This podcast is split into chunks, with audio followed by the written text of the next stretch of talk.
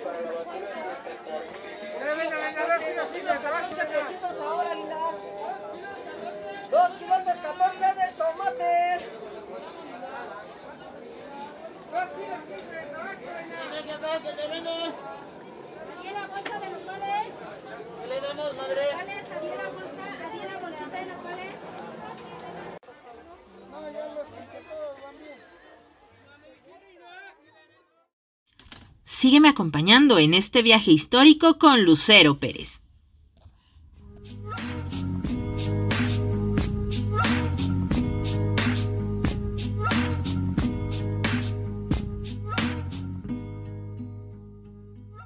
Colectivo Cultural Patria y Soberanía. Orígenes Mi Ciudad Chilanga. Proyecto con el apoyo del Programa Social Colectivos Culturales Comunitarios de la Secretaría de Cultura de la Ciudad de México.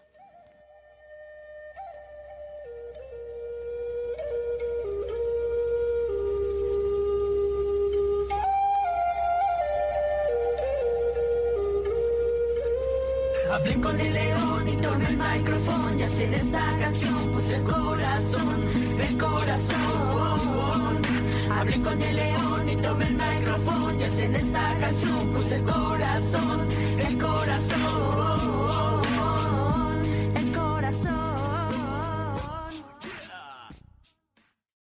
Hola, ¿qué tal? Soy Zuleika Castellanos. Te agradezco me acompañes en una emisión más del podcast Orígenes, que forma parte de los trabajos del colectivo cultural Patria y Soberanía dentro del programa social Colectivos Culturales Comunitarios de la Secretaría de Cultura de la Ciudad de México.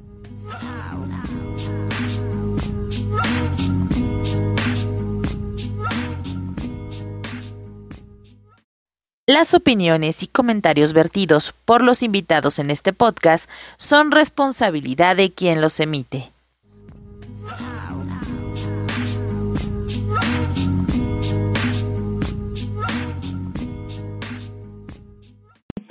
Pues como ven es súper interesante platicar con Luz, pero pues bueno, ella ya nos menciona que es historiadora, por lo cual vamos a aprovechar eh, su amor a los mercados del centro histórico para que de manera auditiva nos lleves a conocer algunos de estos mercados emblemáticos del centro histórico.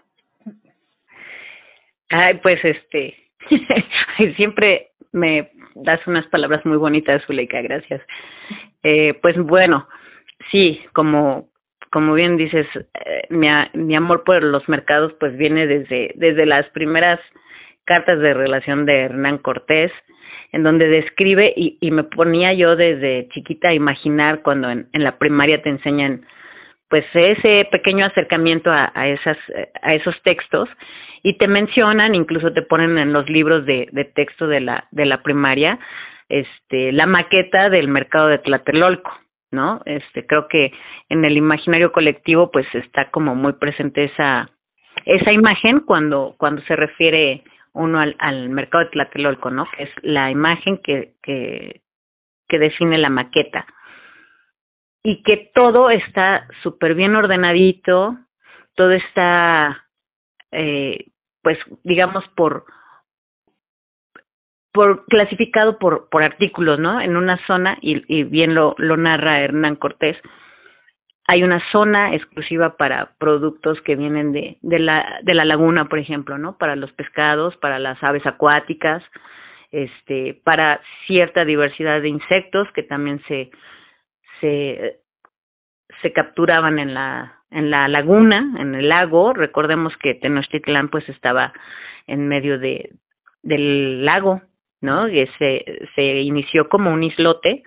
y de ahí pues se fue construyendo a través de las chinampas conexiones con tierra firme, pero en realidad pues estábamos rodeados de, de agua y pues la alimentación básica este de, del pueblo mexica pues incluía productos de la laguna. El otro espacio era dedicado para frutas, verduras, legumbres, otro espacio para los animales de casa, que generalmente pues eran liebres y, venados, al no existir en, en América pues ni, ni caballos, ni vacas, ni cerdos, ni gallinas, pero sí había este venados, había liebres, había otro tipo de, de animalitos, los tlacuaches, por ejemplo, serpientes, iguanas, este, pues una variedad increíble. eh, quelites, una variedad inmensa de quelites en, en el área que se dedicaba a las frutas, verduras, legumbres, ¿no? Aparte de eso, se hacía este otras otros espacios en donde se ofertaban servicios, ¿no? Este y estaban los los tamemes, por ejemplo, que eran los que se dedicaban a cargar con una se ponía se colocaban eh, desafortunadamente no recuerdo el nombre exacto del, del utensilio, pero alrededor de la cabeza era el peso, eh, era el, eh, donde hacían el esfuerzo principal para cargar productos sobre su espalda, ¿no? Entonces, eh, esa era otra sección, había otra sección en donde se ofertaban los productos de cestería, de alfarería, de joyería, etcétera. Y todo esto contaba con eh, unos vigilantes que cuidaban que todos los intercambios se hicieran de manera justa, de manera ordenada y que pues tanto el comprador como el, vendedor quedaran satisfechos. Es importante remarcar que pues en ese entonces eh, generalmente todo se hacía por medio del trueque, que dentro de, de todas las formas del comercio me parece que es uno de los que eh, rinden más satisfacción en el sentido de que ofertas lo que tienes a cambio de lo que necesitas realmente, ¿no? Que son productos que, por decir, este, yo tengo un kilo de jitomate de más, pero necesito un kilo de frijol. Ah, pues contacto a que tiene el kilo de frijol de más y pues ahí quedan las dos necesidades satisfechas. Y pues bueno, eh, después de todo este gran espacio, porque era un espacio muy grande, las crónicas narran que se escuchaba este desde el islote de Tlatelolco hasta el islote de Tenochtitlán, se podía escuchar cuando era el día de Tianguis, que por la gran cantidad de gente que acudía ahí a, comprar. Eh, también se dice en las crónicas que, pues bueno, era casi del tamaño de la ciudad de Salamanca, nada más el cuadro que, que, ocupaba el gran mercado de Tlatelolco. Entonces, eh, para mí era fascinante pensar, imaginarme la cantidad de gente que acudía. Y, y también es importante mencionar que no nada más eran intercambios entre, entre la sociedad mexica, también acudían este comerciantes de otras partes de, del territorio nacional venían este de, de, la zona de Oaxaca, de la zona de Guerrero, de la zona de Veracruz, de la zona de Chiapas, entonces, o sea, había un intercambio tremendo y, y nada más me imagino yo, aparte de los colores, de los olores, de las texturas, los sonidos, porque cada, obviamente viniendo de, de culturas diferentes, pues se hacía ahí como un concierto de, de sonidos, de, de los idiomas de, de cada persona que, que ahí se congregaba, ¿no? Entonces, se me hace que era un espectáculo maravilloso. Y pues bueno, después de eso, pues eh, con la conquista española, pues se, trasladan la mayoría de los mercados hacia el centro, justo a donde ahora conocemos como la Plaza de la Constitución. Este, uno de los mercados más importantes, por ejemplo, es el, el Parián, que este que se construye justo al centro del, del, espacio de, de, la plaza y que tiene ya para ese momento pues una diversidad impresionante de mercaderías que ya vienen de otras partes de, del mundo. Ahí este ahí llega precisamente el comercio que se trae justo en la nao de China que pues llegaba con mercancías asiáticas al puerto de Acapulco entonces era porcelana, seda, eh, artículos muy, muy, muy bonitos, muy elaborados, como yo creo que cualquiera que haya visto una porcelana china, pues se imagina el, el, detalle, el cuidado con el que se elaboran estos productos y pues era lo que parte de lo que llegaba, ¿no? Este estos tapetes chinos también bordados impresionantes. Además, pues obviamente de, de eso venía del lado del Pacífico, del lado del Atlántico, pues llegaba este la mercadería de de Europa, principalmente España, obviamente, de Francia, metales, otro tipo de telas, intercambio también, por ejemplo, antes de que de que pudiéramos eh, cultivar todo lo que lo que trajeron los los españoles como como parte de su cultura, que es el, el trigo y, otros granos, otros productos de, del, del campo, pues también llegaba por ahí, llegaba este ganado, había pues también un espacio muy privilegiado que es el centro de la ciudad y que pues obviamente al ser el espacio donde se reunía el poder tanto de la iglesia como del, del, estado, que en este caso era el Palacio Virreinal y la catedral, pues el espacio que se privilegiaba para comerciar pues era justo ahí el centro alrededor de estos poderes tan importantes que regían este pues todo el, el virreinato. Eh, llegaba a un costado de, del Palacio Virreinal, que ahora es el Palacio Nacional, la sequía real. Imagínense en ese, en ese tiempo que, que todavía llegaba la, el producto del campo de Xochimilco, de Tláhuac, de Jamaica, de Mm, ¿cómo se llama? De Michuca, de Iztacalco, o sea, todos esos, eh, por, por el canal de la Viga, lo que ahora conocemos como el canal de la Viga, y que en ese entonces pues todavía era justo un, un, un pequeño río que venía desde allá y que podía transitar en canoas la gente, y todos los días llegaban por ahí, por, por este espacio, que ahora conocemos como el Canal de la Viga, y llegaban, digamos, a, a desembarcar a lo que ahora conocemos como Jamaica. Entonces, esta sequía corría todavía desde ahí, desde Jamaica, y hacía un recorrido por todo lo que ahora conocemos como la calle de Corregidora. Esa era la sequía real. Entonces, imagínense en ese entonces que la ciudad todavía contaba con un montón de, de espacios este para, para la vendimia acuática, como esta sequía real, había muchas acequias, había puentes, muy cerquita también estaba el puente de Roldán, este, con su canalito pequeño, o sea, había de, de yo me imagino que, que por eso los recetarios eh, de las monjas novohispanas son tan, tan grandes y tan profusos, porque había una cantidad de ingredientes que desafortunadamente se han ido perdiendo poco a poco, pero había una cantidad de ingredientes impresionantes, entonces pues también era otra etapa de, del comercio en la Ciudad de México, pero que, que también tiene un encanto muy muy especial. Todos los productos hechos, este, toda la ropa era este confeccionada casi a mano, a excepción de las telas que pues eran telares, pero llevaban una elaboración de de mucho tiempo y de mucha dedicación pero que también los, los productos con los que se elaboraban pues eran eh,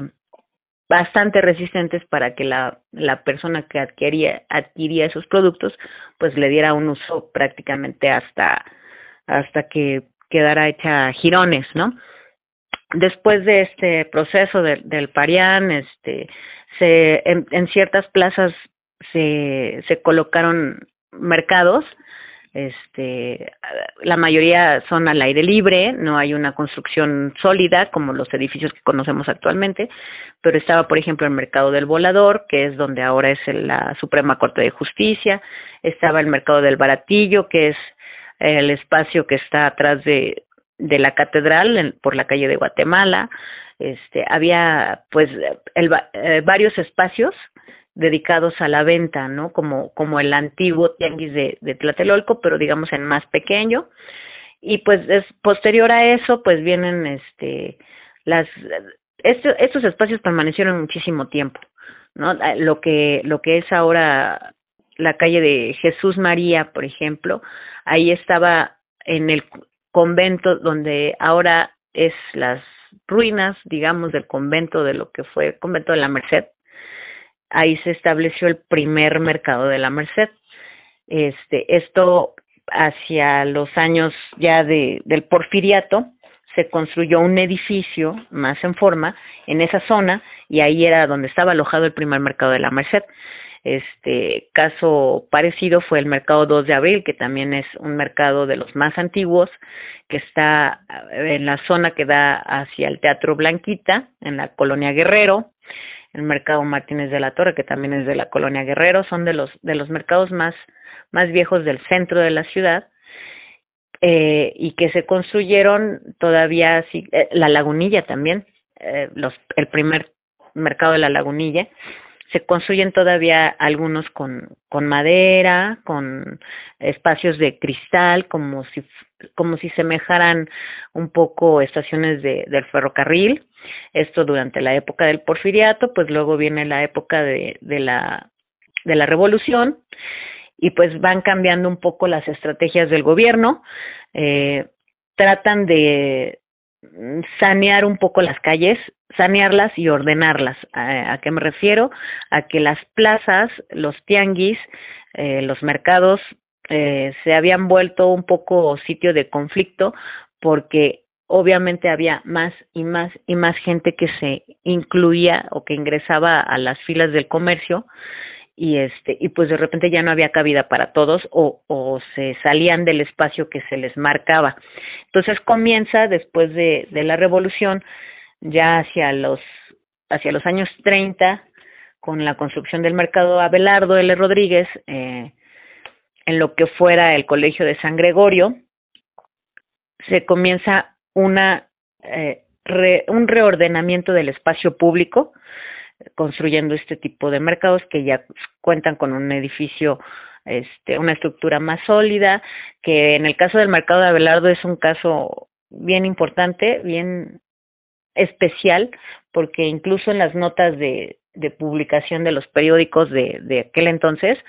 este, aparece la nota como el primer mercado de América Latina. ¿A qué se refería? Que era un espacio multifuncional, aparte de ser las naves del mercado en donde pues lo que conocemos tradicionalmente como la zona de frutas, verduras, carnes, había una nave especial eh, construida en octágono, parece como, como una especie de carrusel en donde se vendían flores y, pollo y, y pescados, este era una construcción hecha, pensada como para dar múltiples servicios, aparte del, del abasto, se construyó, se construyeron oficinas para el registro civil, había gente que, que acudía al mercado Abelardo, a la zona de las oficinas, a casarse, por ejemplo, ¿no? Había otra zona en donde muy al principio, eh, te estoy hablando de que el mercado Abelardo se inaugura eh, 24 de noviembre, me parece, de 1934. El año sí es 1934, eh, en noviembre también, eh, solo dudaría un poco el, el día, pero me parece que es 24 de noviembre. Este, y si no, pido una disculpa a los compañeros del mercado Abelardo. Pero bueno, el caso es de que se, se inaugura bajo esta idea de ofrecer múltiples servicios para los comerciantes, los hijos de los comerciantes, los consumidores y los vecinos. Tenía lo que ahora se conoce como el Teatro del Pueblo, una biblioteca, espacios de, de para que llegaran, lo que iba a comentar era para que llegaran las, las mulitas que todavía llegaban del, desde San Lázaro, por ejemplo, que era este, una de las garitas, y llegaban eh, cargadas de, de productos, entonces ahí se hacía, se les hacía trabajo de, de herraje en, en sus, en sus patas, este, también tenía un espacio dedicado para las asambleas de los, de los comerciantes. Y otra parte muy importante de este mercado es justo la zona de murales. La mayoría de los murales los elaboran los alumnos de, de Diego, algunos de los alumnos de Diego Rivera, y pues son alrededor de, son 10 muralistas los que trabajan ahí. Antes de que perdón, antes de que pasemos al tema de los murales, que es bien rico eh, ese, ese tema, y digo bien rico, porque quiero comentarles a la audiencia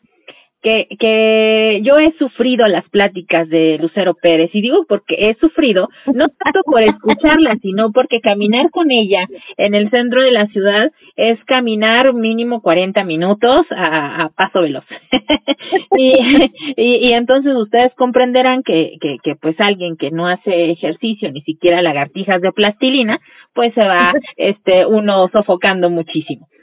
Pero eh, en esta cosmovisión que nos, que nos eh, transmites con tus palabras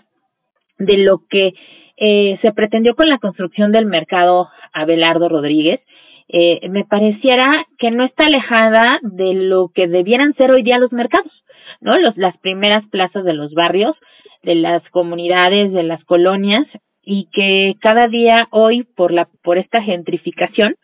pues se va viendo más lejano, ¿no? Ya están más lejos pues la zona de bancos, la zona, de, vamos, de las colonias populares, eh, vamos a decir, eh, no sé, eh, en la colonia argentina poniente que tiene el mercado Zacatito de mi corazón, que pues realmente está alejado como de, de una biblioteca, de un centro cultural, de un espacio eh, de recreación deportiva, ¿no? Y así hay muchos de los hoy 335 mercados que lamentablemente han sido eh, pues expulsados de los corazones de las colonias por esta parte de la gentrificación y es eh, muy padre saber que hubo una vez en la historia del país en donde eran tan importantes para la política pública los mercados públicos. Exactamente. De hecho, este, eh, esta unión de un mercado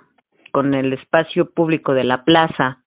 con el espacio público, lo que decía hace rato de, de las zonas del poder, no de embalde,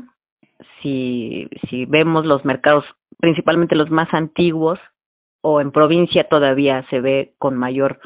este realce, los mercados se construyen generalmente donde hay una iglesia,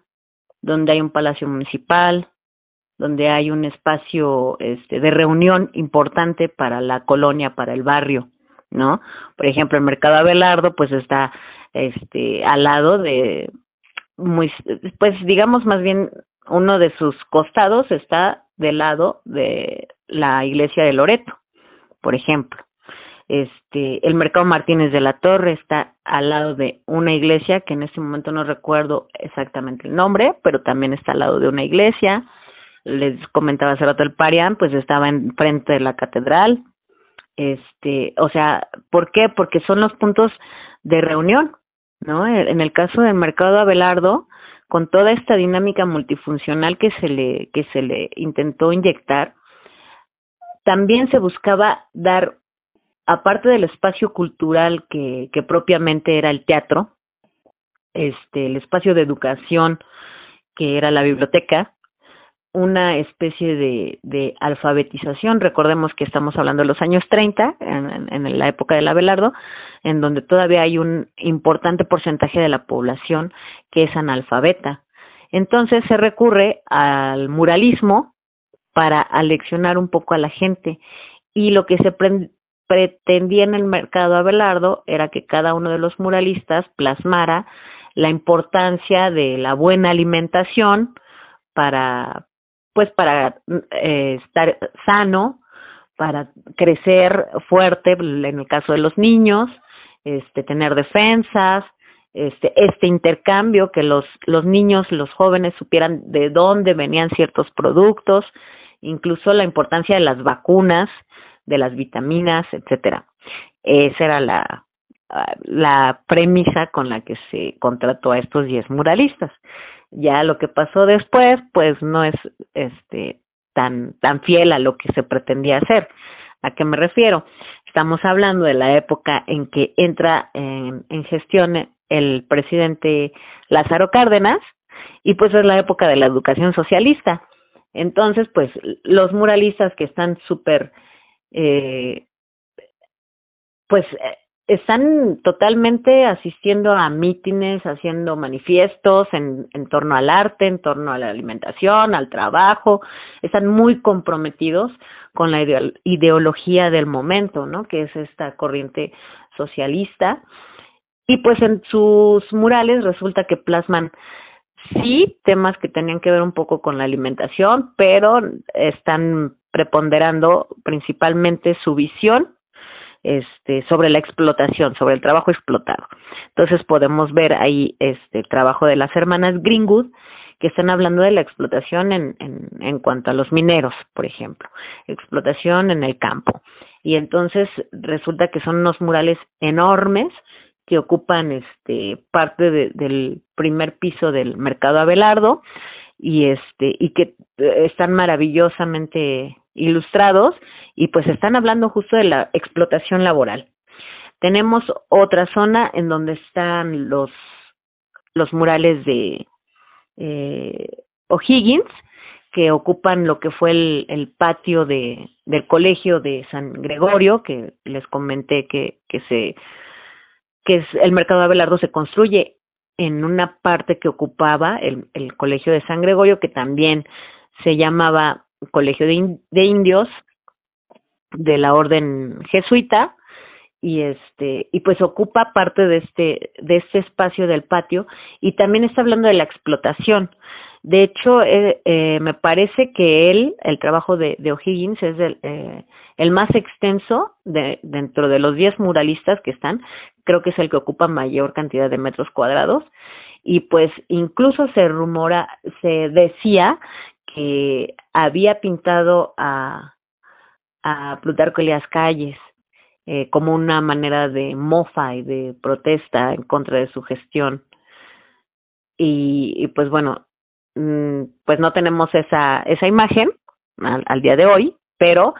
sí se hacía una fuerte crítica a, al Estado, a la explotación, a la, eh, la explotación del capital extranjero principalmente. Eh, entonces,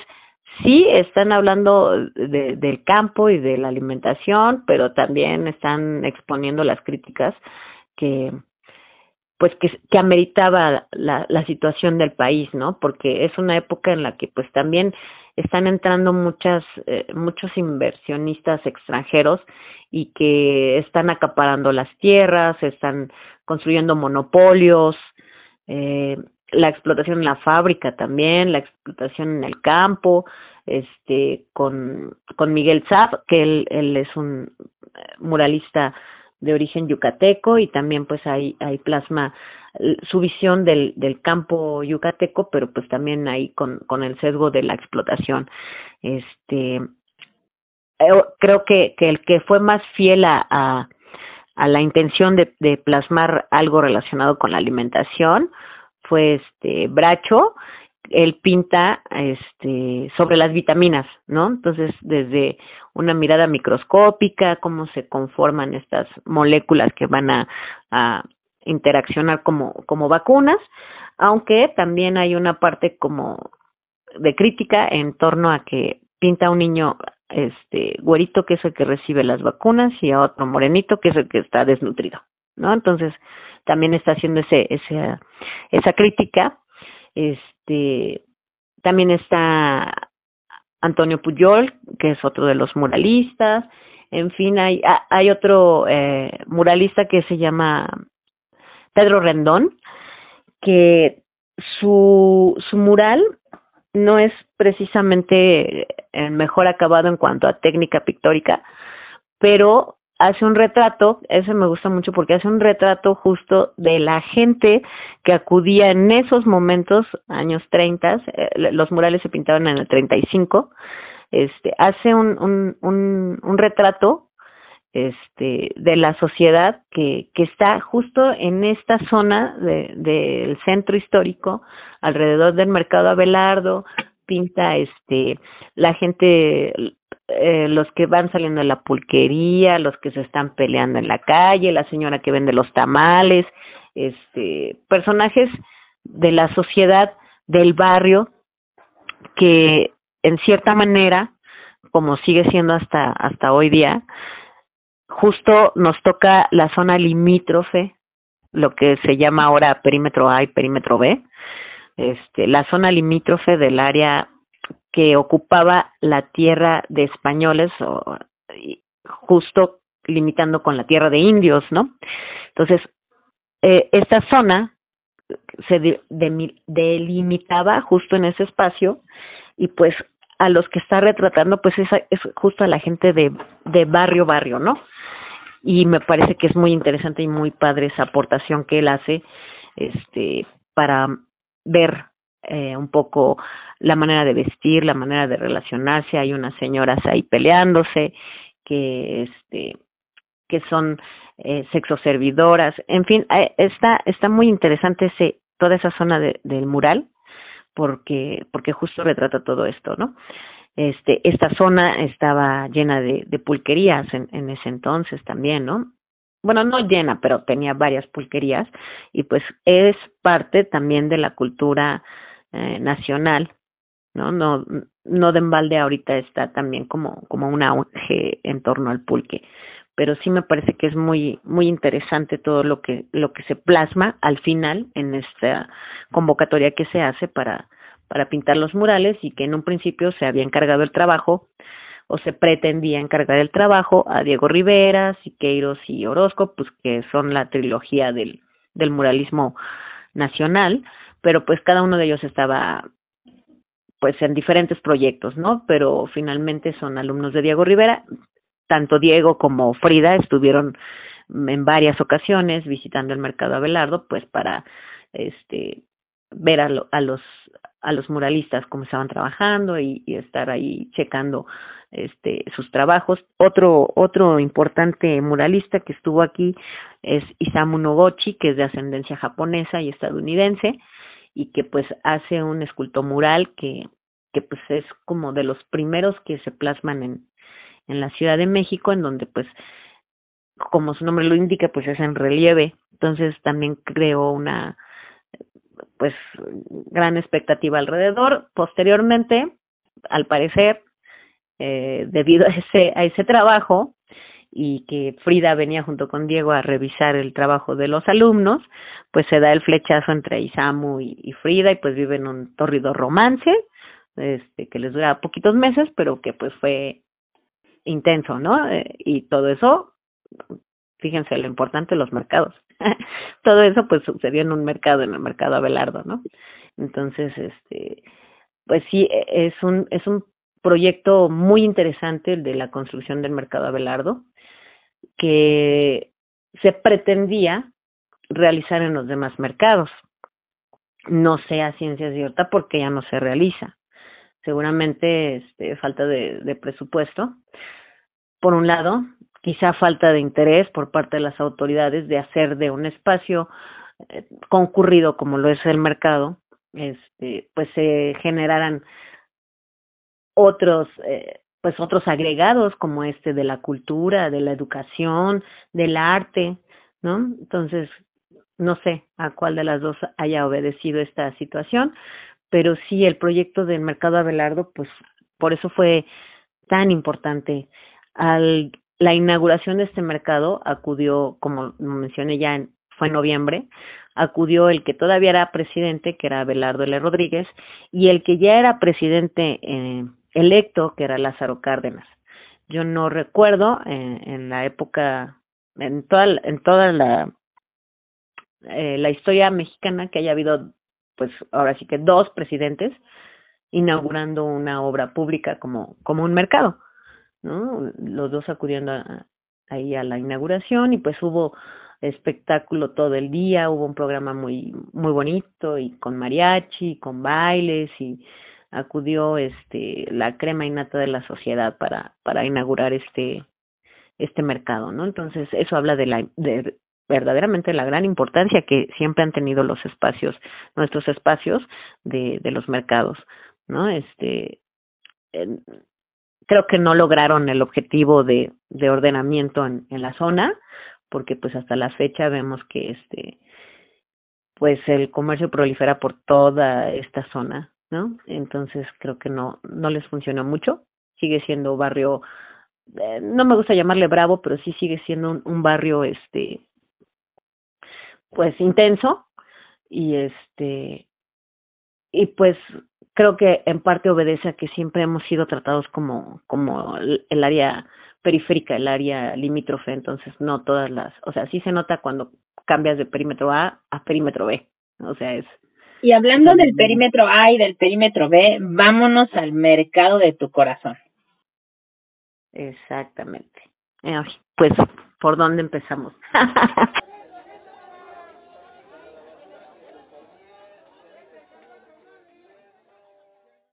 Te invito a que sigamos compartiendo juntos en la próxima emisión de Orígenes.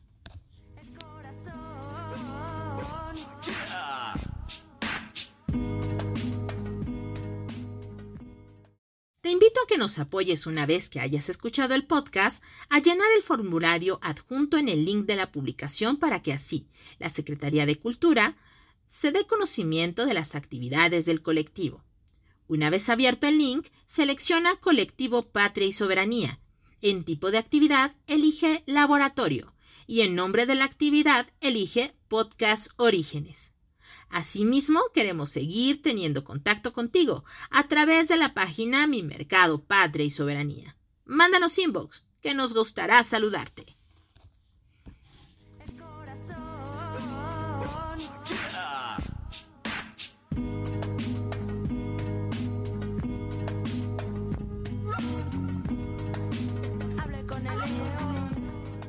Colectivo Cultural Patria y Soberanía. Orígenes Mi Ciudad Chilanga. Proyecto con el apoyo del Programa Social Colectivos Culturales Comunitarios de la Secretaría de Cultura de la Ciudad de México.